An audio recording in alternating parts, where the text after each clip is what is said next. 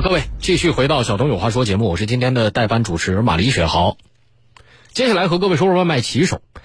外卖骑手啊，穿梭在大街小巷，这职业特性啊，所以意外险对他们来说特别重要。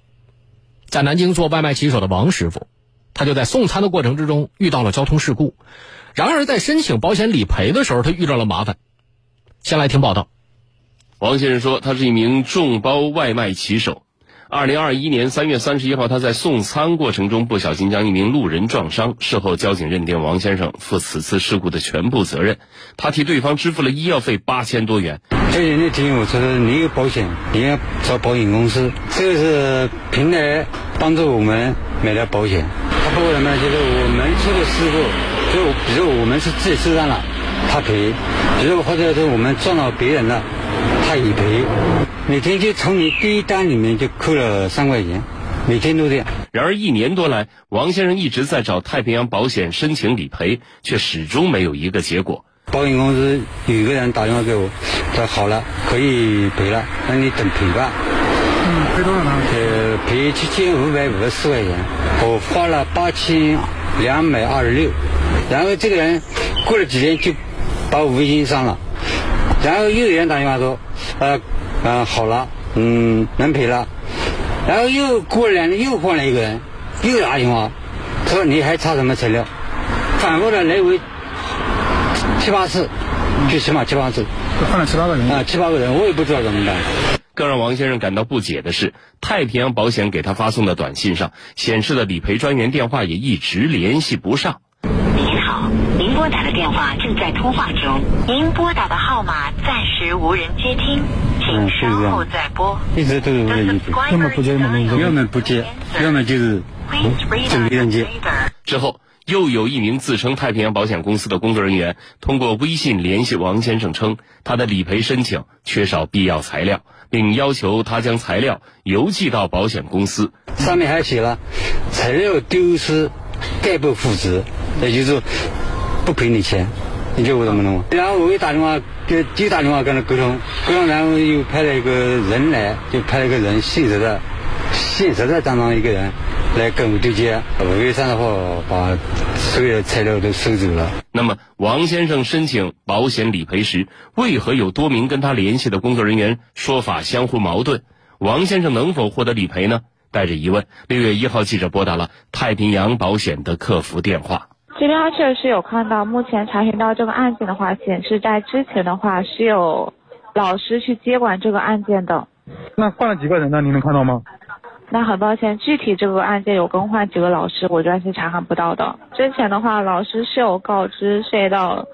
是需要进行一个材料的一个邮寄的。该名客服人员虽然无法解释为何王先生的理赔这么长时间都没有完成，但他向记者确认，已经有线下工作人员查看了王先生的材料，目前相关理赔工作正在进行中。关于涉及到双方事故，我方是正常按照骑手的一个责任去进行赔付的。那您关于这个医疗费用的话，很抱歉，我方也并不是全额进行赔付的。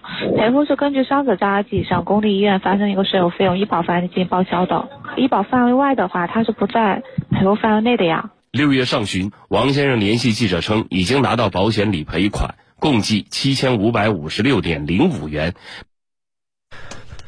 外卖小哥的保险。哎，这个真的是要和各位要要仔细说一说。像去年广东湛江有一外卖小哥街头撞了一辆六百多万劳斯莱斯，那个消息引发全网的热议。好多网友们关注的说，不只是外卖小哥呀，豪车车主身份呢，哎，价值有别呀。还有就是外卖小哥的这个保障问题，长期在城市道路上去穿梭呀，那其实面对的风险还挺多的。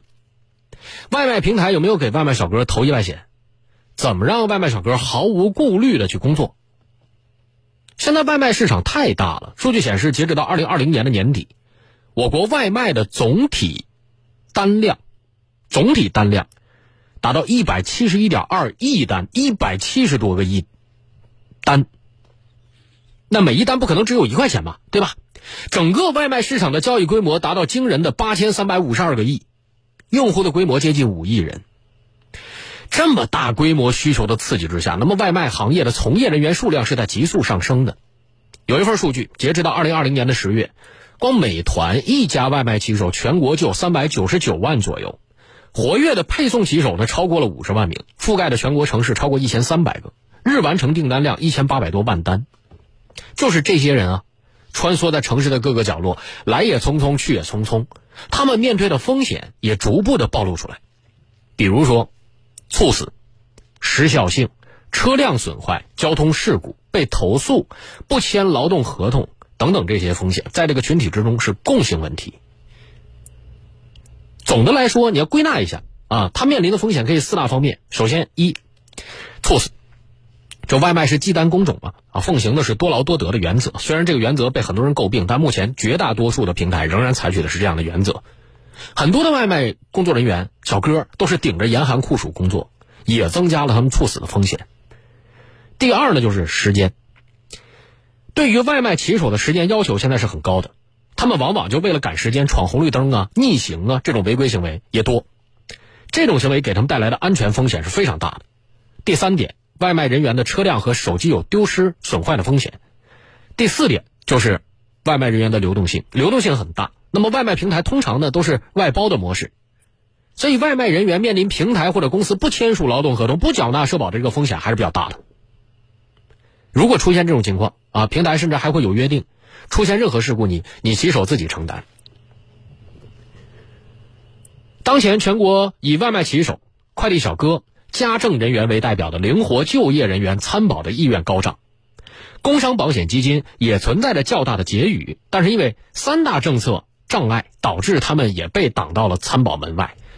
这政策门槛，目前包括快递、送餐等等灵活就业的行业没有被纳入到工伤保险条例里面的应参保群体。在工伤保险行业的风险分类之中是没有快递送餐行业的风险划分的，没有风险划分就没法确定相应的缴费费率，就没有办法给他缴保险，这是一个。二就是参保的渠道，在当前工伤保险的这个制度设计里面，劳动者纳入工伤保险的范畴必须是由用人单位缴费。那么有地方社保部门负责人就说了，说不少灵活用工单位他不愿意参保，他必须是单位保啊，他单位不愿意保。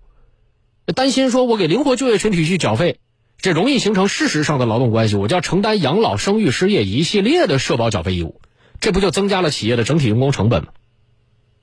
还有就是工伤认定，劳动者遭遇了职业伤害之后，他是要进行工伤认定的，就像我们刚才说那个张女士那个事情一样，它是有细细化的规则的，只有认定完成了，他才能享受工伤保险的待遇。只有在工作时间、在工作场合以内，你出了这场所，它的认定都会比较麻烦。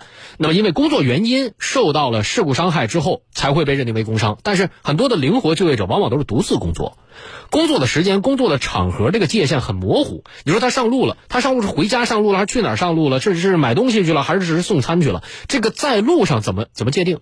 这对于工伤认定也带来很多的挑战。所以我们看到，现在也有很多的呼吁，包括行业平台设立的公益基金，能够在一些经济困难的外卖人员出现风险问题之后给予一定的补偿，这都算是一些解决问题的办法。